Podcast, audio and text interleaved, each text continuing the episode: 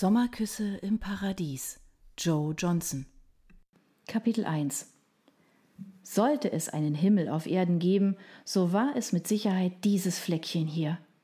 Die Sonne prasselte von einem babyblauen Himmel auf die Anlage des Bayer des Sogne Resorts.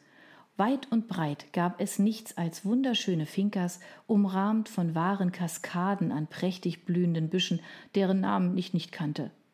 Ich konnte noch immer nicht glauben, dass ich tatsächlich hier war.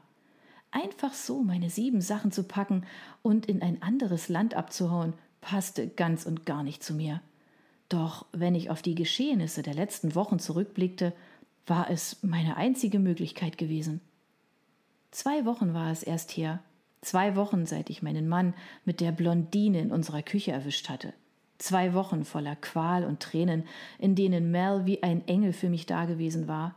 Ich hatte mich bei ihr einquartiert, denn das Haus in Nymphenburg wollte ich nur wieder betreten, um meine restlichen Sachen zu holen. Das hatte ich mir geschworen. Und das hatte ich schneller hinter mich gebracht, als ich es mir zugetraut hätte. Hatte dazu feige auf einen Zeitpunkt gewartet, zu dem Stefan für gewöhnlich nicht zu Hause war.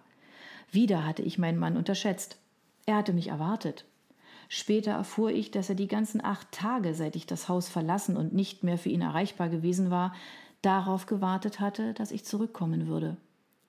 Rückblickend konnte ich kaum glauben, wie unerbittlich und hart ich gewesen war, wie ich ihm gesagt hatte, dass ich ihn nicht zurücknehmen würde und wie ich mit Genugtuung den gleichen Schmerz in seinem Gesicht gesehen hatte, den ich selbst fühlte. Bitte sag mir, dass du nicht gerade an ihn denkst, riss Mels Stimme mich aus meinen Erinnerungen. Es ist gerade mal zwei Wochen her, erwiderte ich leise. Glaubst du wirklich, es wäre so einfach? Das sollte es auf jeden Fall sein, entgegnete sie unerbittlich. Schließlich hat es sich dieser Hurensohn auch nicht gerade schwer gemacht. Sie war nicht die ganze Zeit so hart und bestimmt gewesen. Als ich an jenem Tag völlig aufgelöst bei ihr angekommen war, hatte sie meinem Gestammel nur mit Mühe entnehmen können, was passiert war, und mich dann in ihren Armen gewiegt wie ein Baby. Volle zwei Wochen hatte sie mich weinen lassen und mich getröstet. Irgendwann hatte sie jedoch beschlossen, dass es so nicht weitergehen konnte und mich zu dieser Reise überredet. Es reicht, hatte sie gesagt und das Messer, mit dem sie gerade Kartoffeln geschält hatte, frustriert in die Spüle geworfen. Du hast diesem Arschloch die besten Jahre deines Lebens geschenkt. Jetzt bist du dran. Und ohne mir auch nur eine Gelegenheit für eine Erwiderung zu geben, war sie ins Wohnzimmer gestürmt und hatte begonnen, wie eine Besessene auf ihrem Laptop herumzuhacken. Als ich eine Stunde später zu ihr gestoßen war, um ihr mitzuteilen, dass das Abendessen auf dem Tisch stand, hatte sie mir ebenfalls eine Mitteilung zu machen. Ich habe uns eine Reise gebucht, Maddie. Sechs Wochen Sardinien. Das wird dich schon wieder in die richtige Spur zurückbringen. Ich hatte protestiert, aber mir waren schnell die Gründe dafür ausgegangen, die Reise nicht antreten zu können. Es gab nichts mehr, was mich in Deutschland hielt. Ich hatte keinen Job, keinen guten Draht zu meiner Familie und seit neuestem nicht einmal mehr ein Zuhause. An einem der darauffolgenden Tage war ich ein zweites Mal zu unserem Haus gefahren, während Mel im Büro war. Ich hatte es nicht fertiggebracht, Stefan einfach unwissend zurückzulassen. Als er von unserem Vorhaben hörte, hatte er verzweifelt den Kopf geschüttelt, als ob er erst da begriffen hätte, wie ernst es mir war. Hör mir zu, Maddie. Es tut mir leid, dass du das mit ansehen musstest. Wir sind fast zehn Jahre zusammen. Vor dir hat es nie eine andere gegeben, ebenso wenig wie bei dir. Hast du dich nicht auch mal gefragt, wie es wäre? Das war der Moment gewesen, in dem ich ihm die widerliche Glastaube an den Kopf geworfen hatte, die seine Mutter uns zu unserer Hochzeit geschenkt hatte. Du tust es schon wieder, sagte Mel vorwurfsvoll, und ich erwachte aus meinen Gedanken wie aus einer tiefen Trance. Schuldbewusst sah ich ihr in das gebräunte Gesicht, das von einzelnen Strähnen ihres platinblonden Haares umrahmt wurde, die sich aus ihrer Frisur gelöst hatten.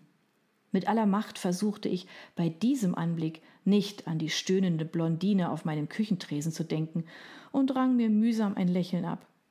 Von jetzt an gehört meine Aufmerksamkeit voll und ganz dir. Mel lächelte und strich mir kurz tröstend über den Arm. Braves Mädchen, wir kriegen dich schon wieder hin, wirst schon sehen. Sechs volle Wochen blieben uns dafür.